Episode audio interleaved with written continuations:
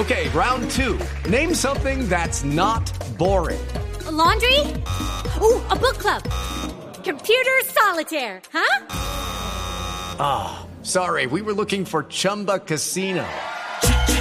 Chumba. That's right. ChumbaCasino.com has over 100 casino style games. Join today and play for free for your chance to redeem some serious prizes. ChumbaCasino.com. No purchase necessary. Full prohibited by law. 18 plus terms and conditions apply. See website for details. Las 8 de la noche. Aquí comienza Mesa Blue con Vanessa de la Torre. Muy buenas noches. 8, un minuto. Numeral Vanessa Cadena Perpetua es. Son muchas las personas que están opinando a propósito de la decisión del Senado que aprobó en el último debate la cadena perpetua en contra de violadores de menores de edad. Esto pues es una noticia muy importante porque eh, la votación fue unánime, aunque vale la pena aclarar que más de 30 senadores se ausentaron de la sesión.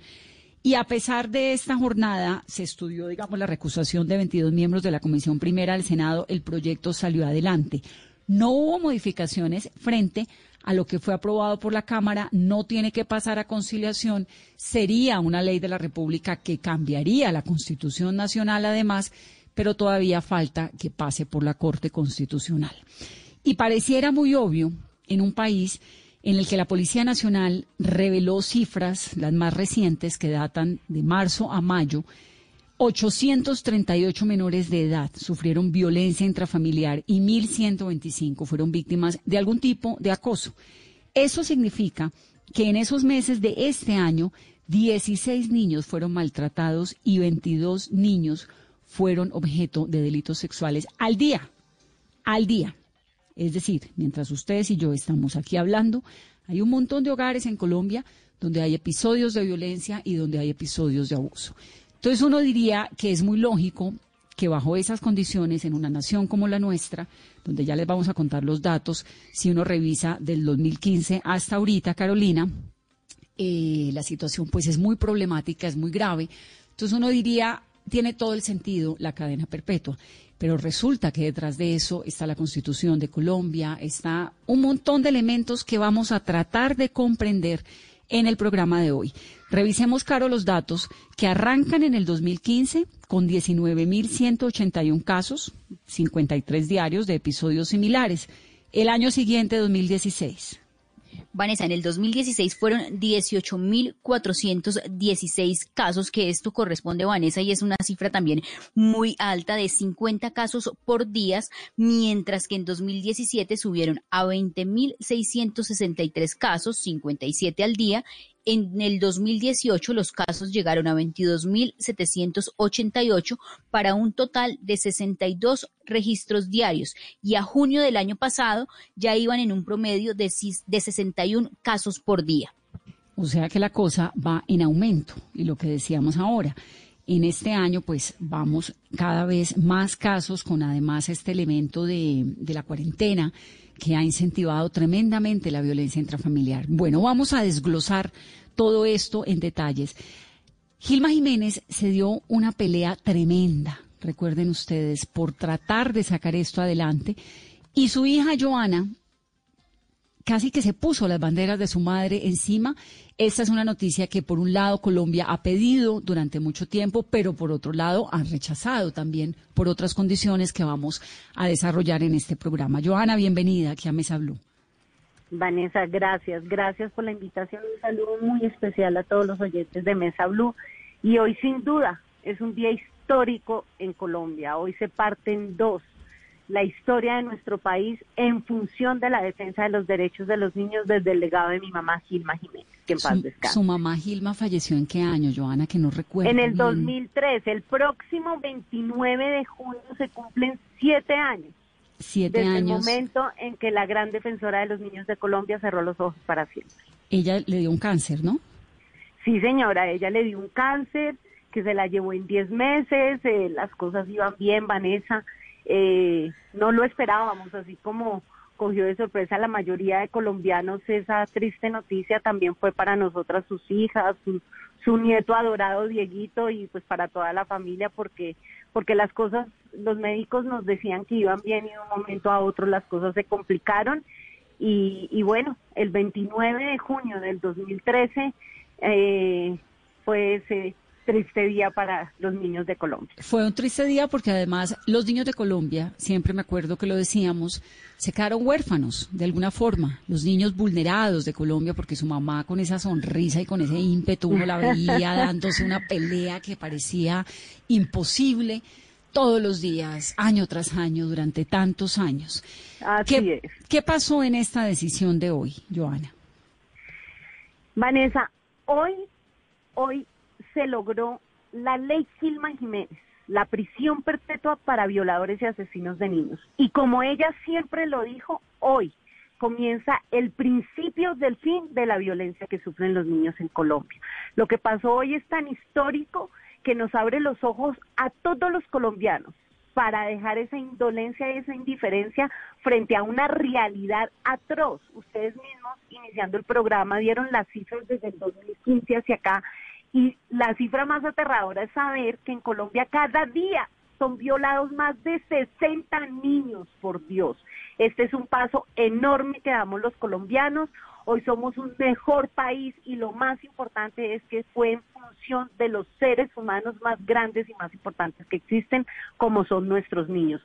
Hoy le estamos dando cumplimiento al que de lejos para mí es el artículo más importante de nuestra constitución política, como es el artículo 44 que señala que los derechos de los niños prevalecen sobre los derechos de los demás. Y ella lo dio todas sus fuerzas hasta el último respiro de su vida en función de lograr un gran sueño, la felicidad y el respeto pleno de los derechos de los niños. Y ese trabajo fue tan grande, tan enorme, que hoy, siete años después, sigue ese gran legado dando estas batallas, luchando contra quien se ponga en el camino porque no importan los obstáculos. La meta es tan grande que vale superarlos todos en función de nuestros niños. Joana, y después de 13 años finalmente se logra. ¿Por qué esta vez desde el Congreso de la República y con el apoyo del gobierno y de todos los partidos que se unieron, sí se logró esta decisión? Definitivamente, usted lo acaba de señalar, Vanessa. El, el apoyo decidido, sin vacilaciones, el espaldarazo de principio a fin del gobierno nacional en cabeza del presidente Iván Duque y de las ministras del Interior y de Justicia, sin duda ese espaldarazo hoy nos tiene celebrando que somos un mejor país para Colombia. Pero no solamente fue gracias al gobierno nacional. En la historia del Congreso, esta iniciativa un sinnúmero de veces la rechazó el Congreso de la República porque no tenía esa voluntad política del Congreso para seguir adelante en esta defensa de los derechos de los niños. Y hoy este Congreso le demostró al país que sí están jugados con nuestros niños y que están dispuestos a hacerlo todo en función de lograr que algún día en Colombia no vuelvan a violar ni asesinar niños. Ahora, esto, no, ¿por qué, esto no termina hoy. Por, señora. ¿Por qué, Joana, si parece tan obvio, era tan difícil o fue tan difícil hasta ahora ese recorrido? Porque hay obstáculos, porque hay quienes piensan que este no es el camino, porque los pocos opositores, por suerte para los niños son pocos, porque si no, no lo hubiésemos logrado, eh, nos dieron unas batallas y nos eh, se, se, interpusieron y nos pusieron todos esos obstáculos, logrando dilatar y logrando obstaculizar esa defensa de los derechos de los niños. Hoy, por ejemplo, en el debate en el Senado, es triste señalar que también hubo jugadas perversas que querían dilatar, que querían enredar el debate porque sabían que no podían con los votos si se daba la votación y por eso querían dilatarlo para hundirlo por tiempos, pero no lo lograron porque primero están los niños y hoy Colombia le dice al mundo entero que no vamos a seguir tolerando la violencia contra nuestros niños y que quien se meta con un niño en Colombia la va a pagar tan caro que se va a ir a fundir en una cárcel. Joana, pero pues uno quisiera ver en las redes sociales y los comentarios fueran todos de, de, celebrar esta decisión porque es en pro de la protección de los derechos de los niños, pero muchos hablan de que aquí hay populismo punitivo. Sí, esa palabra yo, yo en, en los últimos minutos, eh, los opositores a esta iniciativa de una manera eh, tratando de ofendernos nos llamaban populistas punitivos. Yo, yo la verdad nunca me sentí ofendida con, con esa, con esa frase o esa palabra, porque si defender los derechos de los niños contra todo y contra todos, si querer lograr que en Colombia se elimine para siempre la violencia que existe contra los niños, es ser populista punitiva, pues me declaro la populista punitiva más grande que existe, porque lo que sí es cierto es que acá ya no más peros, no más obstáculos, la invitación es a que nos unamos, absolutamente todos los colombianos, sin importar quiénes seamos, si somos políticos, no importa el color al que pertenezcamos los niños no tienen colores, los niños no tienen diferencias, ellos no están en las coyunturas, ellos no tienen nada que ver con las decisiones. Ellos están aquí es para que nosotros los hagamos felices y respetemos sus derechos. Y la invitación es a esa, que nos unamos absolutamente todos los colombianos sin peros que si estamos de acuerdo con una decisión o no, con una iniciativa o no, no pongamos peros. Si es en función de defender a los niños, vamos para adelante haciéndolo absolutamente todo hasta lograr, vuelvo y repito, ese gran sueño de mi mamá Gilma Jiménez, la felicidad y el respeto pleno de los derechos de nuestros niños.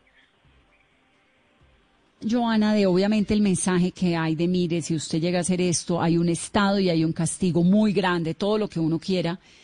Eh, ¿La justicia colombiana está lo suficientemente preparada para una cadena perpetua? Sí, Vanessa, yo creo que en estos largos, más de 13 años de lucha, eh, por supuesto, discutiendo esta iniciativa en la agenda nacional durante todos estos años, pues nos hemos ido preparando y hemos abierto ese camino para lograr cambiar todo lo que nos corresponda. Acá lo que tenemos que pensar y que sentir y que apostarle todos los colombianos es a lograr que en Colombia no vuelvan a violar y asesinar niños y tenemos que dar estos pasos gigantescos en función de ellos para lograrlo. Y por supuesto que la justicia hay que reformar muchas cosas, hay que hacer la ley estatutaria que va a, que va a reglamentar la prisión perpetua para que quede absolutamente claro que quien se meta con un niño de la manera más atroz, como la historia de este país lo ha señalado, en cuanto a la violencia que sufren los niños, vamos a lograr encerrar para siempre a estos verdugos de los niños porque es lo único que nos puede garantizar que un violador o un asesino de niños no pueda volver a tocar a otro niño colombiano. Joana, pero pues este aumento de penas realmente sí va a disminuir la incidencia eh, de estos delitos que se cometen a diario en el país? Pero sin duda, acá tenemos una reincidencia que las la institucionalidad nos ha señalado que va también en aumento y vuelvo y repito, es que acá hoy, hoy en Colombia nada ni nadie nos puede garantizar que cuando paguen las irrisorias penas que hoy existen, vuelvan a salir a las calles a acechar a nuestros niños, mientras que la ley Gilma Jiménez, prisión perpetua, pues es obvio que van a estar encerrados para siempre y no se le van a poder volver a acercar a nuestros niños. Pero yo estoy totalmente segura que estos zampones, al saber que pueden pasar el resto de sus vidas tras las rejas, lo van a pensar más de dos veces antes de volver a tocar a los niños. Pero adicionalmente, este proyecto tiene algo mucho más importante que la prisión perpetua y es que obliga al gobierno nacional a construir una política pública integral de protección para, vuelvo y repito, poderlo hacer absolutamente todo, todas esas, todas, todo lo que tengamos que hacer, todas las iniciativas y todos los pasos que tengamos que dar para lograr que en Colombia no siga esta violencia atroz contra nuestros niños. Esa, esa política pública, ¿qué implica? ¿Qué es lo que dice el proyecto? que se tiene que construir esa política pública que, que le debemos de lejos a nuestros niños hace muchos años. Es que tenemos que lograr que nuestros niños tengan educación de calidad. En nuestro país no podemos seguir escuchando que los niños se mueren de hambre, por Dios, que sufren de desnutrición. Eso también es violencia contra nuestros niños. Pero desde el legado de Gilma Jiménez, esto hasta ahora comienza. Nosotros vamos a estar súper pendientes y vamos a seguir dando estos pasos para lograr todas esas medidas que le van a apuntar a que nuestros niños sean los más privilegiados y que por supuesto tengan absolutamente todo íntegramente para lograr que sean felices y se les respeten sus derechos plenamente. Tenemos que lograr que los papás y mamás sean responsables con sus hijos. Esa es una iniciativa, por ejemplo, que mi mamá en el 2013 tenía construida y, y la llamó el Código de Paternidad y Maternidad Responsable. Ahora vamos con ese código y vamos a seguir dando esos pasos porque la defensa de los derechos de los niños es tan grande que nos falta un camino enorme por recorrer para lograr ese, ese gran sueño de mi mamá. ¿Cuál es la diferencia, Joana, entre la cadena perpetua y las condenas altas que han recibido o algunos de los casos más emblemáticos en Colombia? Por ejemplo, Rafael Uribe Noguera, pues está condenado a 58 años de prisión. Eso es una cadena perpetua. Garavito, que es un episodio pues espantoso, está condenado a 40 años de prisión, pero además después cuando se le acabe tiene otro y otro y otro y tiene un montón de casos. Eh, y así sucesivamente. Hay un tipo que seguro usted lo, lo, ubica, obviamente, Juan Carlos Sánchez, está condenado a 60 mm, años de cárcel. Pero, sí, señora. Eh, Vanessa, hay una diferencia enorme y es que hoy las condenas en Colombia sí tienen beneficios. Los abogados le llaman derechos, yo le llamo beneficios. Por ejemplo, quien está condenado hoy se puede portar muy bien en la cárcel, trabajar y estudiar y rebajar su condena quien está condenado hoy puede revisar su condena para que le den eh, permiso de 72 horas según el comportamiento que tenga en la cárcel. La prisión perpetua le está apostando como su nombre lo dice, a que no van a volver a salir de, la, de, de, estar en la cárcel. Nunca más van a poder volver a, acercarse a nuestros niños y nunca más vamos a, volverlos a arriesgar.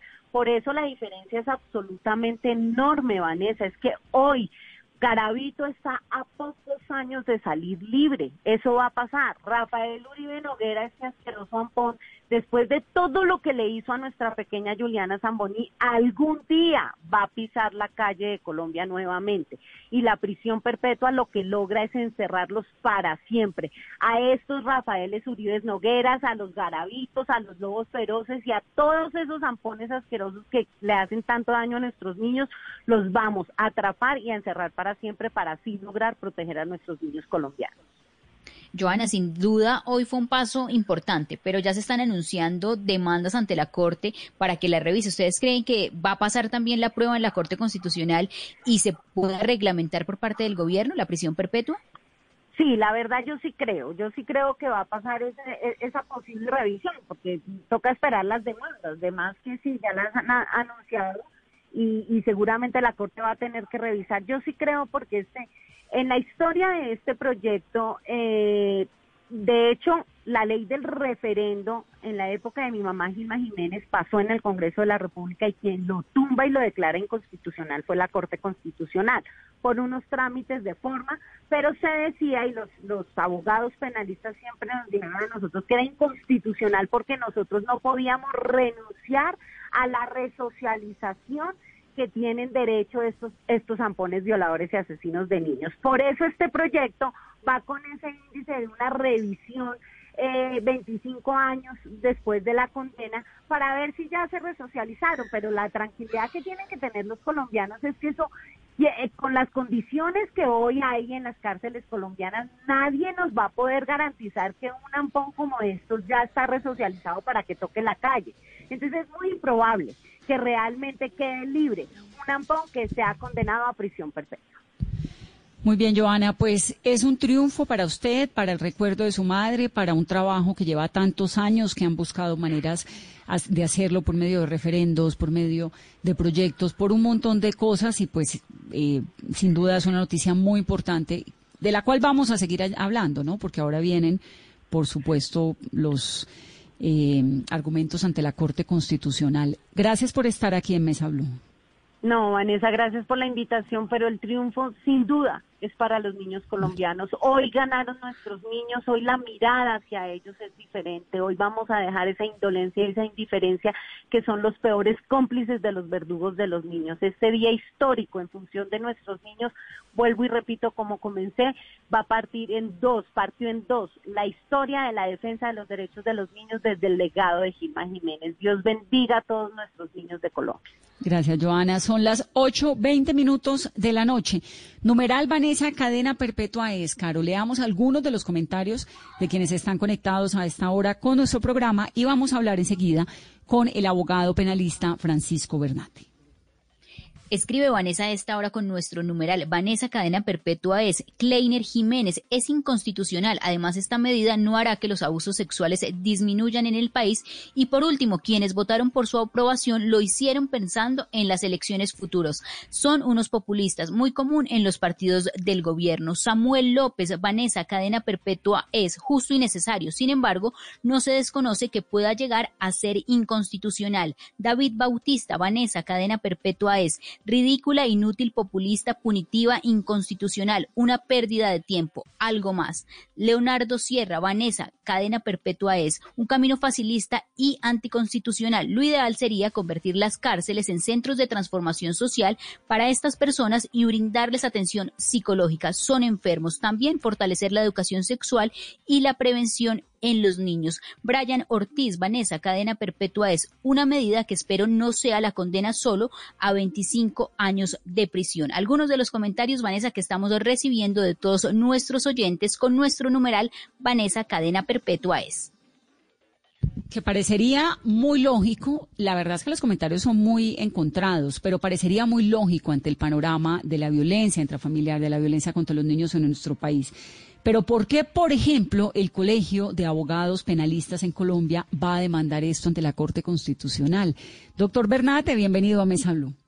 Bueno, Vanessa, me da muchísimo gusto oírte, me da muchísimo gusto esta invitación. Muchas gracias a Carolina, a todo el equipo de trabajo y un saludo muy especial para toda tu audiencia. Mil gracias. Bueno, aquí siempre bienvenido. Ayúdenos a entender cuál es la polémica detrás de algo que a simple vista parecería tan obvio. Bueno, no, mil gracias. Y en efecto, Iván Cancino y yo lideramos a partir de hoy una convocatoria para que los estudiantes de Derecho, los ciudadanos, todo el que quiera sumarse a esta iniciativa de demandar ante la Corte Constitucional este, este, este acto legislativo de, que establece la prisión perpetua. ¿Cuáles son las razones? Primero, Vanessa, se establece la prisión perpetua para las violaciones contra los menores de edad, desconociendo que los menores en Colombia en su gran mayoría no son víctimas de violación, sino de abuso sexual y el abuso sexual increíblemente no tiene la prisión perpetua. En segundo lugar, la prisión perpetua se establece para los violadores o para los asesinos. por partes, doctor Bernate, porque usted sabe que usted los abogados entienden un montón de cosas que el resto de los mortales no. ¿Cuál es la diferencia entre la violación y el abuso? Y el abuso. La violación es aquel escenario donde hay violencia. Lo, golpearon, lo amarraron, eh, etcétera. El abuso es ese caso, hombre, no debería poner este ejemplo, pero del profesor, del sacerdote, donde no hay esa violencia, sino que se aprovechan de la ingenuidad del menor.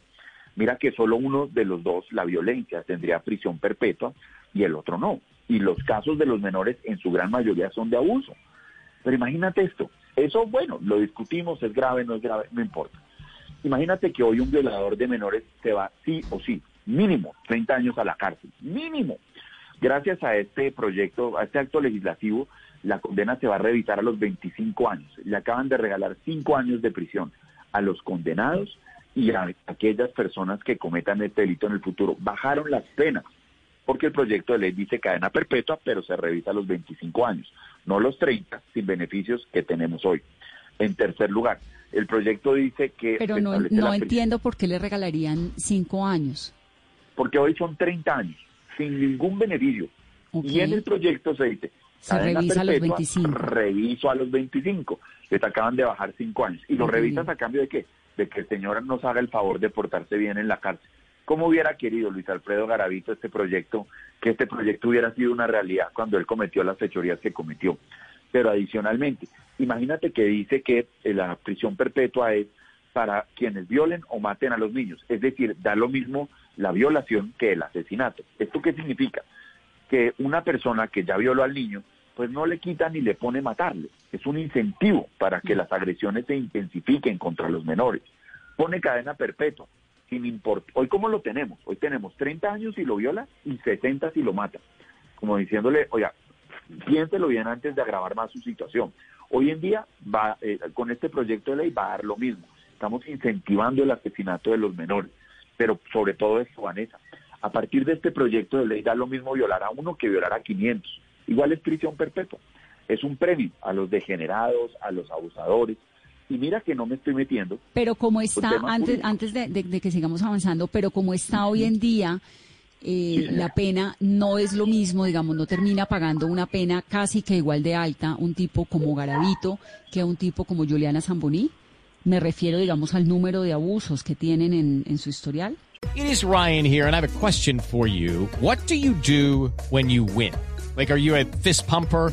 a woohooer, a hand clapper, a high fiver. I kind of like the high five, but if you want to hone in on those winning moves, check out Chumba Casino. At ChumbaCasino.com, choose from hundreds of social casino style games for your chance to redeem serious cash prizes. There are new game releases weekly, plus free daily bonuses. So don't wait. Start having the most fun ever at ChumbaCasino.com. No purchase necessary. BGW. Void were prohibited by law. See terms and conditions. 18 plus. Lo que pasa es que en ambos casos hubo, hubo asesinatos. Y por eso Claro, pero en uno tiene al 172 crímenes, que es Garavito, contra menores, Y el mientras el otro tiene uno. con feminicidio. Pero un señor que en este momento cometió una violación contra un niño tiene 20, de 20 a 30. Por el segundo niño se va a subir hasta los 40, por el tercero se sube hasta los 60, y no son asesinatos. Aquí con este proyecto le decimos, mire, viole uno o viole 60, nos da igual. Mira cómo lo que hicieron fue proteger a los niños. Nuestros argumentos no son eh, exclusivamente la resocialización y el que eso contraría una cantidad de instituciones que en Colombia son lo que son. No, es que si quieres proteger a los niños, hombre, pues que el asesinato tenga prisión perpetua y la violación tenga otro tipo de sanción, pero que no termines diciéndole, le da lo mismo violar que matar, ¿cierto? Que no le digas al señor, a los 25 años nos hablamos, sino como existe hoy, nos hablamos a los 40 años. Esto es una cosa vergonzosa. Eh, más de 30 académicos estuvimos en el Congreso planteando la inconveniencia, a ninguno nos oyeron. Eh, se dice que es la lucha por los menores y mira cómo los están desprotegiendo. La Fiscalía General de la Nación ahora tendrá un término indefinido para investigar estos delitos, porque ahora son imprescriptibles. A partir de esta reforma ya no prescriben. Entonces, pues ya puede durar 40 o 50 años investigando y no lo que tiene hoy que son unos términos perentorios. Lo que hicieron aquí fue una piñata de impunidad eh, a costa de- del populismo punitivo, descuidando a nuestros menores y nos toca salir en defensa de los niños de Colombia. ¿Por qué hablan, doctor Bernate, usted el doctor Cancino, de populismo punitivo? El populismo punitivo es una fórmula ya inventada de ganarse votos a partir de generar reformas penales, ¿sí? como la cadena perpetua, en algunos casos la pena de muerte. ¿Eso qué significa? Eso lo que significa es que tú estás agravando las penas, desarticulando un sistema, volviéndolo ineficiente, pero ganando votos. Y en eso, pues, este es un gran ejemplo de populismo punitivo. ¿Cómo va a ser, Vanessa, que los 30 académicos, yo no sé si más importantes, pero si fuimos convocados eh, Rodrigo Primi o Iván Cancino o cualquiera de las facultades de Derecho en Colombia, ¿por qué no fuimos oídos? Esto es como si tú vas a construir un puente, una reforma en tu casa y el arquitecto te dice que no la hagas así y tú dices, "No, igual la hago así. Mm, han desarticulado el sistema. A raíz de esto, Colombia tendrá que reformar todos sus códigos eh, penales y de procedimiento penal y lo va a terminar volviendo inequitativo. Tú que conoces muy bien, Vanessa, todo el sistema legal norteamericano, sabes muy bien que en Estados Unidos se cuidan mucho a la hora de imponer una cadena perpetua o una pena de muerte a menores de edad. Es que yo El me estaba acordando, no, es que, me- bueno, primero ahí cada estado va legislando, pero yo me estaba acordando hoy precisamente del caso del monstruo de Cleveland, ¿te acuerdas? de Cleveland. Sí, Este claro. tipo, es que no puedo acordarme cómo se llama, pero el tipo estuvo condenado a tres cadenas perpetuas más mil años de cárcel, mil ciento y pico años de cárcel, que fue el que tuvo a unas niñas encerradas en, en el sótano de su casa durante tres, cinco años, y las niñitas Sí. se escaparon, eso fue un crimen horrible. Y el Horrible. sentido de la cadena perpetua de las tres es porque eh, digamos, si al tipo entra en un estado vegetativo y le da un infarto y lo declaran muerto en un segundo, entonces entraría la siguiente cadena perpetua a jugar y luego la tercera cadena. La y uno tercera. dice, es, es verdaderamente muy fuerte. Mil años de Muy cárcel más tres cadenas perpetuas. Sí, el, eh, Ariel Castro se llamaba. este Ariel Castro, exactamente. Y esto tiene una lógica, y es que el sistema de los Estados Unidos que nosotros copiamos en Colombia parte de la base de la negociación para todos los delitos. Mira que Michael Jackson eh, concilió con sus víctimas de agresiones sexuales porque la justicia reconoce que eh, tiene falencias y que no puede investigar. Entonces dice, bueno, le voy a poner 30 cadenas perpetuas, pero usted colabóreme en esto, en esto, y le vamos bajando, como pasó con Carlos Leder. Imagínate que en Colombia mm, se prohibió la negociación de estos crímenes, lo cual pues multiplicó la impunidad. Porque al victimario ya no le sirve de nada confesar o reconocer sus hechos, sino quedarse en la cárcel y mirar cómo trata de salir por un vencimiento de términos y hasta ahí llegó. La justicia se volvió tremendamente ineficiente desde que se establecieron, esto, se establecieron estas reformas. Pero te decía, ¿tú, ¿tú cómo ves la posibilidad de que en Colombia un niño de 15 años que tiene una relación sexual con una menor de 13 años, en un noviazgo, ¿cierto? Está condenado a cadena perpetua, que se quede 60 años en la cárcel. ¿Qué sentido tiene eso? Ninguno. Colombia será uno de los pocos países que avale la cadena perpetua para los niños. Eso es una infamia. Esa, eso, expliquemos eso bien, claro, porque el niño de 15, bueno, sí, el adolescente de 16 años y se mete con una niña de 13, que pasa un montón en el campo colombiano. Claro. Porque pasa un montón. Ese niño estaría dentro de esta nueva ley. Claro. Abusando de ella, ¿no? Abusando de ella y con prisión perpetua le vas a poner prisión perpetua a un menor, algo que eso, eh, mira, yo, yo pues no conozco el sistema penal de Corea del Norte, pero debe ser de los pocos países donde eso se ve. Eso es muy lejano de una democracia y está muy lejos de proteger los derechos de los menores, una legislación que permita la cadena perpetua para los menores. Eso no tiene ninguna lógica. Y hoy en día, pues en Colombia así va a ser. Entonces, esto que se ha aprobado, yo no voy a utilizar aquí los argumentos legales de que nuestra constitución aboga por la resocialización. Ya eso es un debate legal que se dará ante la Corte Constitucional.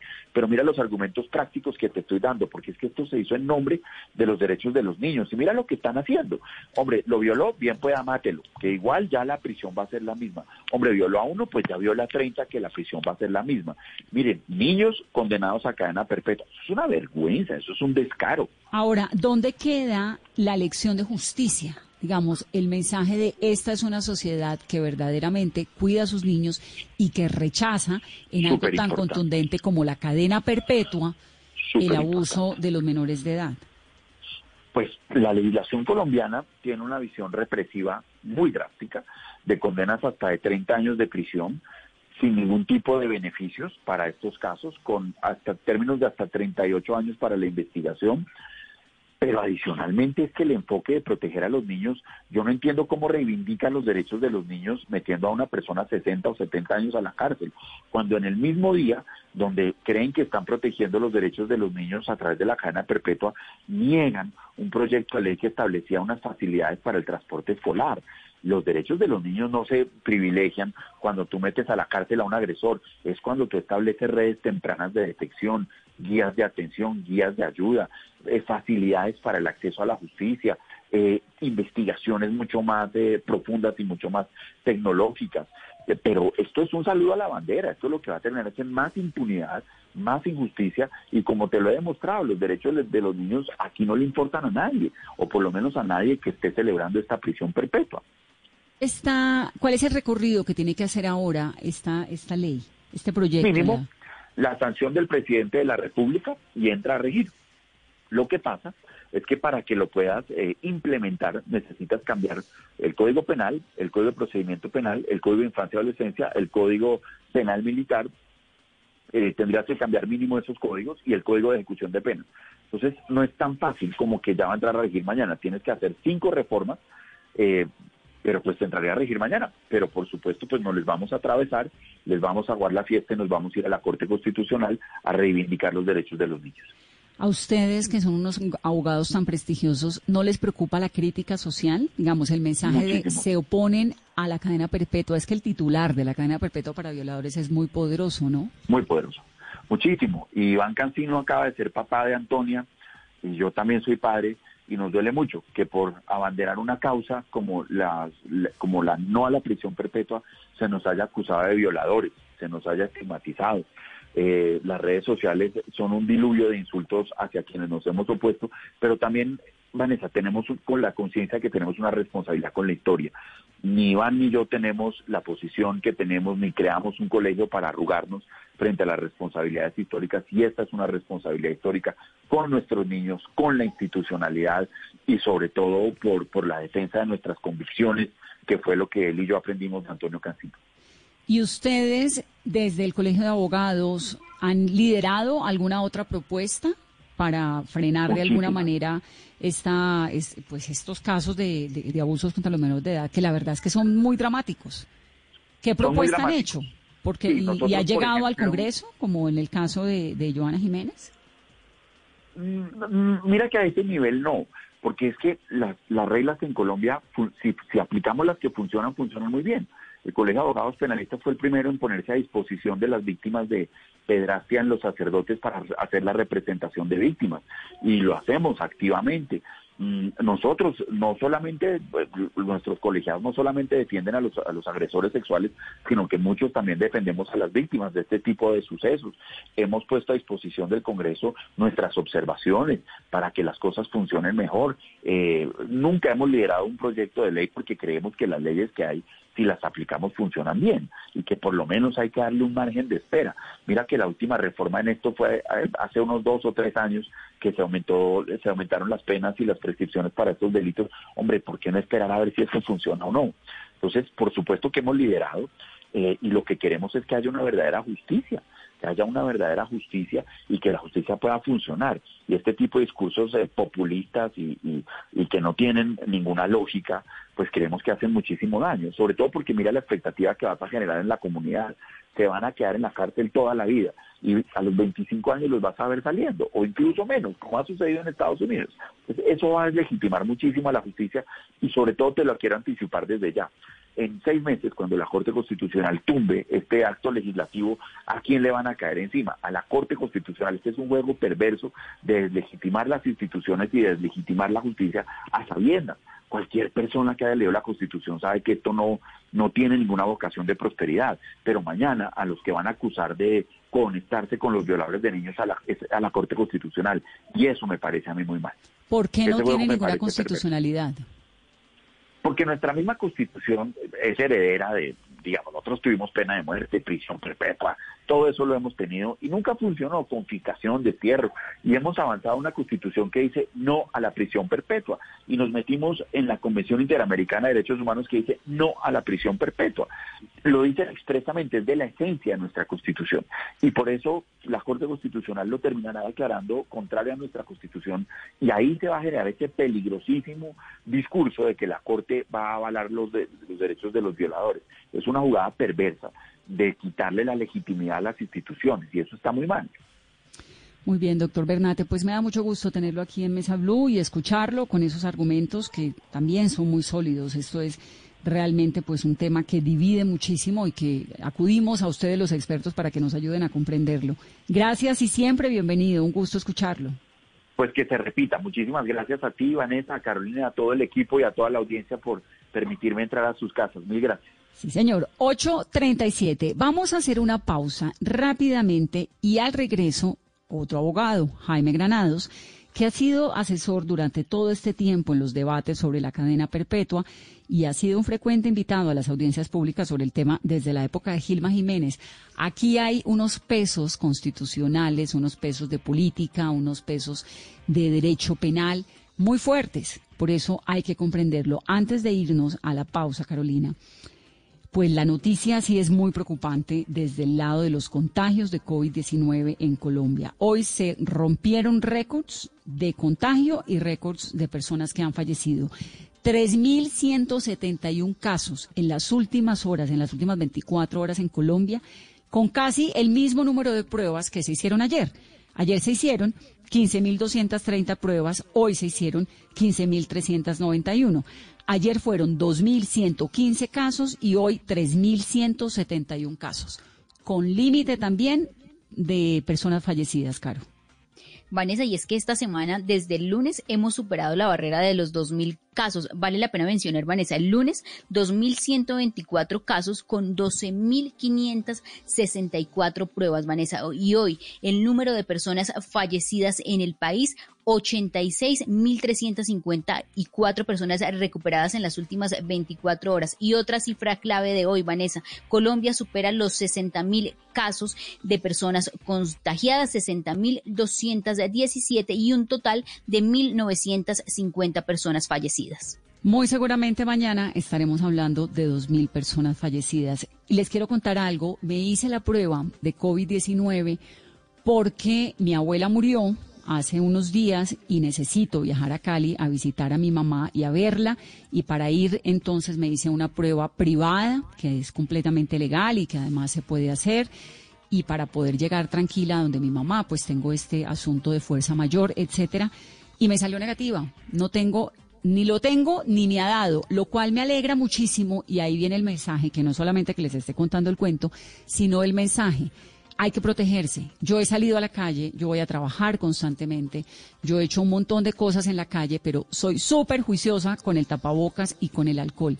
Entonces se puede, verdaderamente. Eh, ayer el Washington Post publicaba la nota, ayer tarde, hoy está en el impreso, de una mujer que trabaja en una peluquería y que salió positiva a COVID-19, pero ella siempre usó el tapabocas y el protector facial y atendió a más de 80 personas ya contagiadas de COVID-19.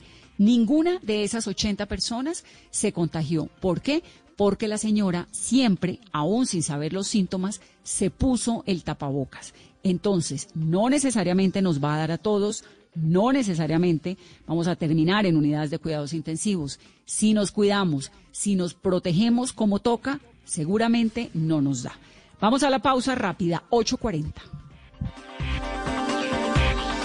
Estás escuchando Blue Radio. Aprovecha este espacio para descubrir nuevas pasiones. ¿Sabes tocar algún instrumento? ¿Te gusta pintar? ¿Cocinar? Es tiempo de cuidarnos y querernos. Banco Popular. Siempre se puede.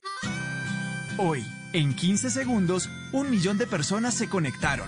5.000 profesores están enseñando en línea y millones de colombianos trabajan duro desde casa. Sí, hoy tú también puedes hacer de este un día extraordinario. Banco Popular. Hoy se puede, siempre se puede.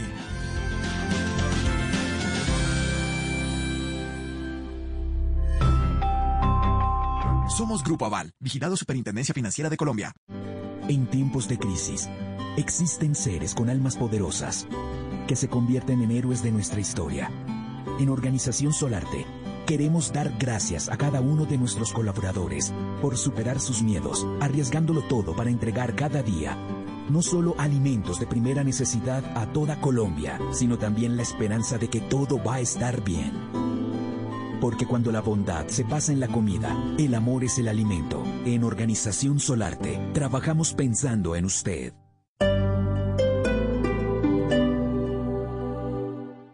Hacer mi posgrado en el Poli me da la libertad de manejar mi tiempo y desarrollar proyectos que van más allá de estar frente a una pantalla. Nuestros posgrados virtuales te dan la opción de aprender y hacer lo que te apasiona, porque tenemos metodologías que se adaptan a tu estilo de vida. Más de 44 mil estudiantes y egresados en esta modalidad nos hacen líderes. Inscripciones abiertas. Ingresa a poli.edu.co o llama al 302-290-7400. Somos diferentes. Somos Poli. Vigilado Mina Educación.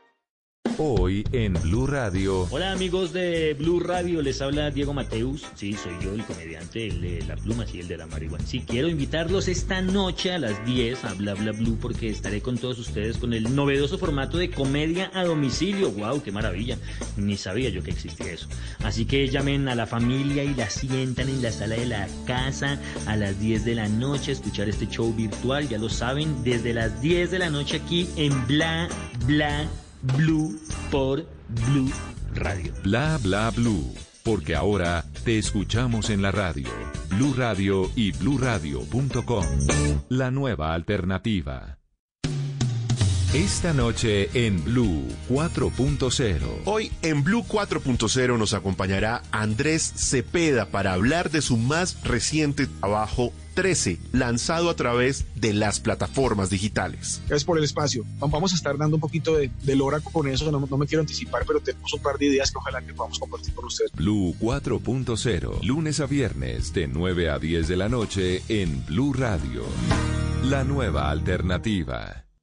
Estar en constante aprendizaje es lo que logrará que tu proyecto de vida no se detenga. Quita la pausa y dale play a los cursos y diplomados virtuales que el Politécnico Gran Colombiano tiene para ti en Educación para la Vida. Conoce más en poli.edu.co o marca el 302-290-7400. Somos diferentes. Somos Poli. Vigilado en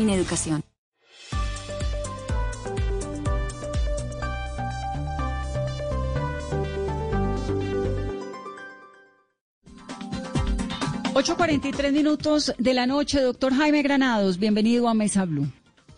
Buenas noches, Vanessa, a toda la audiencia de Blue.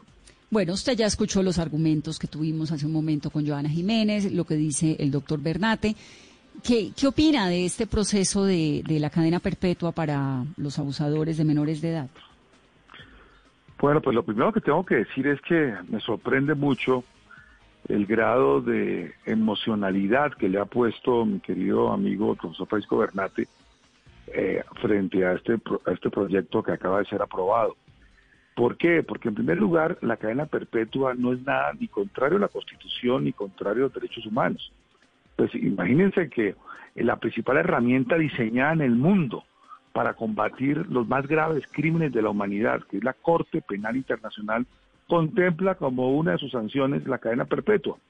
Y nuestra constitución se adaptó a este mecanismo para poder eh, suscribir, el, ratificar el tratado que crea la Corte Penal Internacional. Es decir, que ya en nuestra Constitución, en el artículo 93 y 94, está prevista la posibilidad de la cadena perpetua para los casos que corresponden a la CPI.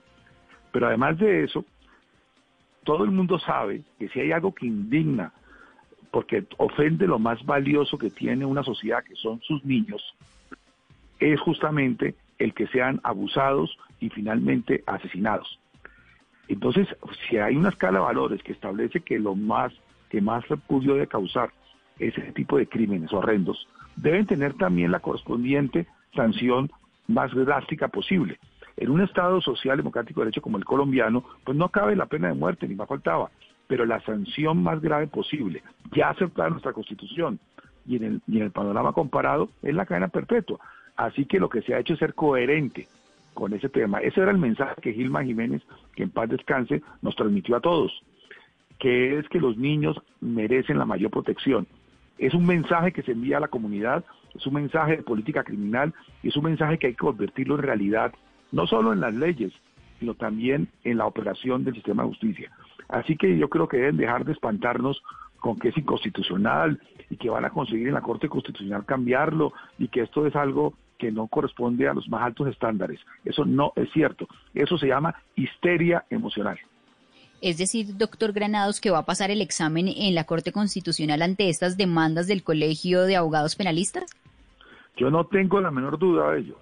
La Corte Constitucional de Colombia es una corte que está eh, contemplada eh, como el, pedestal más alto que tiene el aparato de justicia en Colombia, conformada por magistrados de muy altas calidades, pero sobre todo que ya hay unos precedentes que son ocultables. Ya se aceptó en Colombia la existencia de la cadena perpetua para poder suscribir el tratado que nos rige la Corte Penal Internacional desde noviembre del año 2001. Es decir, llevábamos casi dos décadas aceptando eso en Colombia. Pero además, no solamente lo aceptamos en nuestra Constitución, sino que lo que se ha contemplado en este acto legislativo es que es una cadena perpetua con posibilidad de revisión. A muchos les ha llamado la atención de que por qué se va a revisar los 25 años naturales, como ocurre en otras jurisdicciones, en Estados Unidos, en Puerto Rico, etcétera. La razón es muy sencilla. Como nuestra Constitución establece la, el, el principio no solamente de prevención, sino también de rehabilitación, eh, hay que apostarle a que de pronto alguien pueda ser rehabilitado después de 25 años naturales y estar cumpliendo una pena. Eso no, eh, es, eso no es, como decía el doctor Bernate, darles, reducirles en cinco años esa posibilidad. No, lo que está estableciendo es la posibilidad de revisar, no que es algo automático. Se revisa si a los 25 años se ha rehabilitado a alguien, pues cabe la posibilidad teórica de que si se ha rehabilitado, poco ese condicionante, si se ha rehabilitado, pueda adquirir su libertad. ¿Qué ocurre? La evidencia en científica, empírica, demuestra que este tipo de delitos cometidos por depredadores sexuales no se rehabilitan. Tiene, un, tiene una, eh, digamos, eh, muy bajo pronóstico de rehabilitación, pero teóricamente es posible que se rehabiliten. Y desde el punto de vista humano y de derechos humanos hay que darle la oportunidad. Pues si hay alguno que se rehabilite a los 25 años, pues bienvenido, podrá obtener su libertad. Pero la gran mayoría, lo que demuestra la, evidencia empírica, es que efectivamente no se rehabilitan y tendrán que cumplir todos los años que les quepa porque será una cadena perpetua. Ahora, esa cadena perpetua no se aplicara nunca. Sí, claro, que no ocurriera. Ahora, esa cadena perpetua es para casos de violación, pero no de abuso. Eh, es una buena pregunta. Le corresponderá al legislador desarrollar el acto legislativo Y, hay que tener en cuenta que no solamente por el abuso sexual o, el, acceso, eh, acto sexual, sino requiere eh, otros con- condimentos, es decir, otras circunstancias, por ejemplo, la pérdida de la vida. Eh, aquí lo que se está tratando de proteger, en primer lugar, la vida de nuestros niños, su indemnidad y su libertad sexuales. Y frente a eso es que establece la posibilidad de la pena más severa, sujeta a una gradualidad, a una gradación que la fijará el legislador.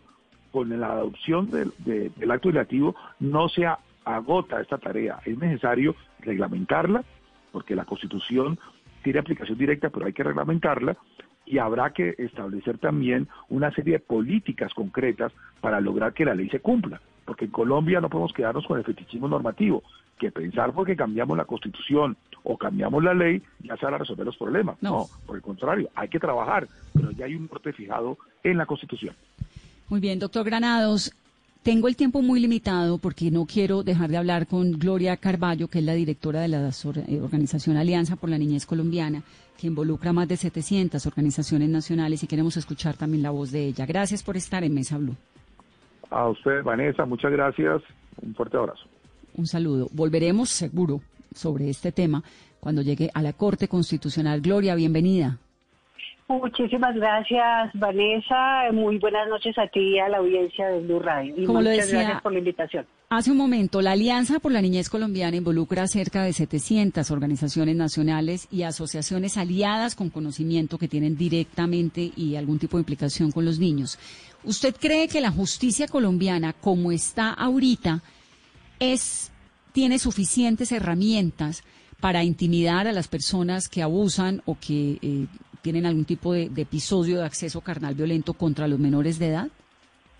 No, precisamente, y ese es uno de los puntos que nosotros anotábamos de por qué no nos parece que esa sea la medida si se trata de, de proteger la, eh, a los niños, niñas y adolescentes. Es que aparte de considerar eh, nosotros eh, los mismos argumentos de que eh, está en contra de los derechos humanos o de que el propósito y la eficacia de la cadena perpetua y su costo económico también es otro aspecto a considerar. Lo que realmente más eh, eh, enfatizamos es la consideración frente al sentido, a la necesidad y la prioridad que tiene este tipo de medida a la luz de, de la forma en que está funcionando el sistema de justicia que, que existe actualmente. Es decir, ¿qué podemos nosotros observar? Es que en Colombia eh, prácticamente casi que el 70% de los casos de violencia sexual contra los niños, las niñas y adolescentes, quienes lo cometen no son los asesinos en serio. Son los propios papás, los padrastros, los familiares de los niños, niñas y adolescentes. Entonces, aquí hay un problema muchísimo más grande. Tiene una serie de raíces sociales muy fuertes, eh, muy profundas, y entonces concentrarnos en solucionarlo con unas penas elevadas, eh, pues realmente no es el punto, distrae la atención de lo que realmente es el punto a tratar. ¿Por, por qué Entonces, no hay- es, ¿Por qué no es intimidante y por qué no es una herramienta más, digamos? Porque miremos cómo funciona el sistema. Es decir, nosotros estamos viendo, uno, la realidad de los casos. La realidad de los casos, nosotros vemos incluso desde una revisión que hacíamos desde el 2015 hasta el 2019, como en el 2015 estaban 19.181 casos, se daba más o menos un promedio diario de 53 casos diarios eh, de violación a los niños, niñas y adolescentes y encontrábamos eh, que para el año 2018 eh, esto había subido a más de 22 mil casos y se estaban dando ya 62 eh, casos diarios. Pero entonces, ya tenemos unas penas que son penas que llegan hasta 50 y 60 años, que eso casi, uno podría decir, es ya casi una cadena perpetua. Eh, lo que vemos también es que, eh, de acuerdo a la experiencia de los abogados cercanos, es que una investigación contra un agresor sexual puede durar hasta siete años. O sea que desde el momento en que se coloca la denuncia hasta que se realiza la primera investigación, eso puede tomarse más o menos entre 18 y 36 meses. Luego en el paso siguiente, cuando pasa al juez de control de garantías, que puede o no hacer la imputación, y luego que el fiscal prepara el caso, pueden pasar otros tres. y posteriormente hasta que se fija eh, el juicio oral pueden transcurrir otros dos o tres años. O sea, eso no es así de rápido. Pero a la par de eso, ¿qué es lo que vemos? Es que hay una impunidad de más del 94% eh, frente a cualquier tipo de delito sexual y, y homicidio contra niños, niñas y adolescentes. Entonces, en ese contexto, hablar de cadena perpetua, pues la verdad eso no soluciona el problema de la impunidad. Por el contrario, esta aprobación puede dejar tranquilo a mucha gente, pero esto no es realmente la esencia del problema. Si nosotros estamos realmente preocupados por la protección de la niñez contra los delitos de, de, de, de abuso sexual, la atención tendría que centrarse más en una serie de medidas preventivas y una serie de medidas preventivas que involucran muchas cosas. Entonces, eh, realmente mm, tendría que darse cumplimiento a todas las recomendaciones que, por ejemplo, se ha hecho eh, frente a la explotación y abusos sexuales del Comité de Derechos de los Niños y de las Niñas al Estado colombiano en el 2015. El, este comité ha planteado una serie de observaciones como, por ejemplo, que es fundamental fortalecer el Comité Consultivo Interinstitucional de Prevención y Atención Integral de Niños, Niñas y Adolescentes víctimas de abuso sexual y supervisar ese funcionamiento y esos logros que es fundamental hacer el enjuiciamiento de los agresores y aplicarles las sanciones correspondientes. Gloria, pero lo uno excluye lo otro, es decir, la educación, todo este tema de política pública, de todo lo demás, necesariamente excluye el, el, el, castigo excesivo o el límite del castigo que es la cadena perpetua. Pues lo que pasa es que incluso con lo que tenemos en este momento, y repito, si tenemos unas penas que van hasta 50 y 60 años, eh, si eso se cumpliera, pues realmente ya tendríamos elementos suficientes. Es decir, veo, vemos innecesario esa, esa medida y vemos que hay otras prioridades. Entonces las otras prioridades son las prevención, es la prevención, pero es además todo ese tipo de, de, de condiciones que se requieren para que el sistema judicial funcione. No está funcionando. Entonces, como alianza, ¿qué consideramos nosotros? Que si estamos respondiendo al interés superior del niño y de la niña que lo plantea la Convención, el llamado es abordar desde el enfoque preventivo la violencia sexual y los homicidios que se cometen contra los niños, las niñas y los adolescentes. El fortalecimiento de las familias es el punto crucial. Es decir, fortalecimiento de las familias con procesos preventivos, formativos, de acompañamiento, pero también el fortalecimiento de la atención en salud mental a aquellos niños, niñas, adolescentes que han sido víctimas de este tipo de vulneraciones. Pero sobre todo, desde el punto de vista sancionatorio, lo que realmente urge es que se acabe con la impunidad. Es que hablar de 94% de impunidad es absolutamente absurdo, es absurdo. Entonces, la prioridad y el reto realmente no es cadena perpetua. La prioridad y el reto es crear condiciones para tener cero impunidad. O sea, que se aplique sin demora todas las medidas que teóricamente existen en el marco normativo ya vigente en el país para que sí se pueda garantizar esa justicia para los casos de, violencia sexual y homicidios que se cometen todos los días. Entonces, desde este punto de vista, eh, mientras no se dé eh, estas condiciones, va a sobrar cualquier otro tipo de, eh, de ley así sea que esa ley sea de doble, triple cadena perpetua, porque es que no va a operar, realmente no va a operar. Eso pues sin, entrar a, a, plantear los otros, las otras consideraciones que ya los juristas especialistas lo han planteado claramente, eh, como son, repito, lo de la perspectiva de derechos humanos, el hecho de que ya lo han, lo han planteado ahora eh, algunos de las eh, personas que me antecedieron, que si Colombia ha, ha suscrito la Declaración de Derechos Humanos, por un lado, la Declaración Americana de Derechos y el Pacto de Derechos Civiles y Políticos, el Pacto Internacional de Derechos Civiles y Políticos, que son instrumentos que prohíben las penas, este tipo de penas de cadena perpetua pues realmente lo que tenemos es un bloque de constitucionalidad al que nos estamos sometiendo y de hecho, pues como ya lo dijeron algunos de los juristas anteriores. Lo resuelve la Corte. Exactamente, eso lo resuelve la Corte. Pero es decir, desde el punto de vista nuestro, eh, enfatizo realmente dónde está la raíz de, de, las, de toda la vulneración sexual contra los niños, está en el seno de la familia. Es que hablar del 70% de los casos eh, que quienes son los agresores son el padrastro o, lo- o la los familia tíos, los abuelos, es, muy lamentable, entonces- pero cuando uno mete el dedo en esa llaga, lo que se encuentra Sí, son unas historias en la misma casa, en el cuarto al lado, en la comida Entonces, familiar. listo, entonces vamos a llevar a toda esta gente a la cadena perpetua, yo no sé la verdad. O sea, aquí hay una serie de situaciones que hay que mirarlo como desde el sentido práctico. Muy bien. Y del Gloria, se me acaba el tiempo, pero queríamos eh, tu opinión muy importante. Gracias por estar aquí en Mesa Blue. Muchísimas gracias a ustedes por esta oportunidad. Claro que sí, siempre. Bienvenida, 859. No se muevan porque viene Andrés Cepeda ya.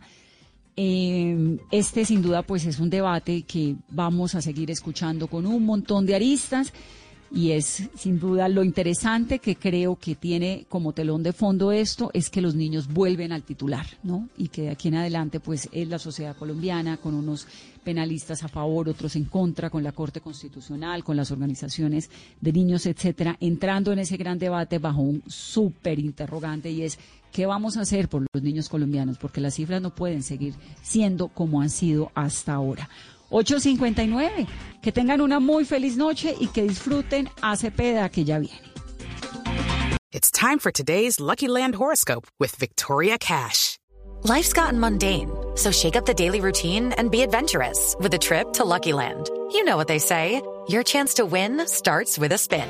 So go to luckylandslots.com to play over 100 social casino style games for free for your chance to redeem some serious prizes. Get lucky today at luckylandslots.com. Available to players in the U.S., excluding Washington and Michigan. No purchase necessary. VGW Group, void where prohibited by law. 18 plus terms and conditions apply.